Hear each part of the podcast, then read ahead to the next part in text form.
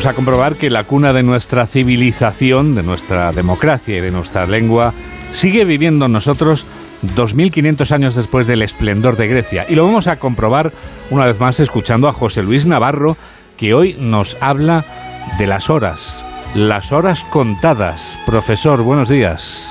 Hola Juan Diego, buenos días. Se acabó el Mundial para España. El torneo continúa, pero nosotros hemos quedado eliminados. Con ese motivo he leído en la prensa varias expresiones y palabras que me han hecho una vez más volver a Grecia. Así, hecatombe, catastrófico, patética imagen de los jugadores, entre otras. Vamos a dejarlas para otro día y a centrarnos en la figura del seleccionador. Ahí han coincidido muchos en la misma expresión. Tiene las horas contadas, decían, y ya se ve, tenían razón.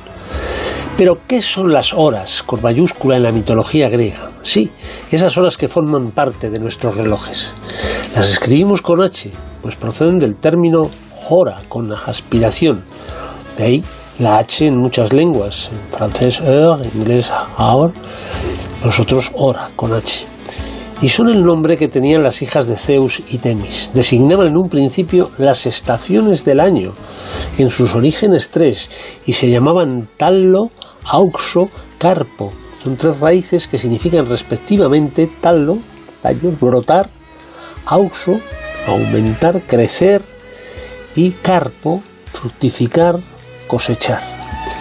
El invierno sería sinónimo de la muerte y no formaría parte de este trío de alegorías que se representaban como mujeres con alas, plantas y flores en las manos. En época ya mucho más tardía se asocian no solo con el año y sus estaciones, sino con el día y pasan a ser doce y no tres, como antes. Seleccionador, si tenías las horas contadas, es que ha llegado el invierno, el frío, la muerte.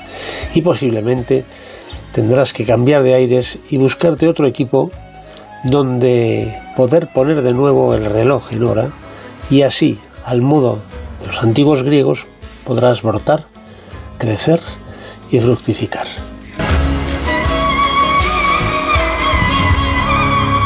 8 menos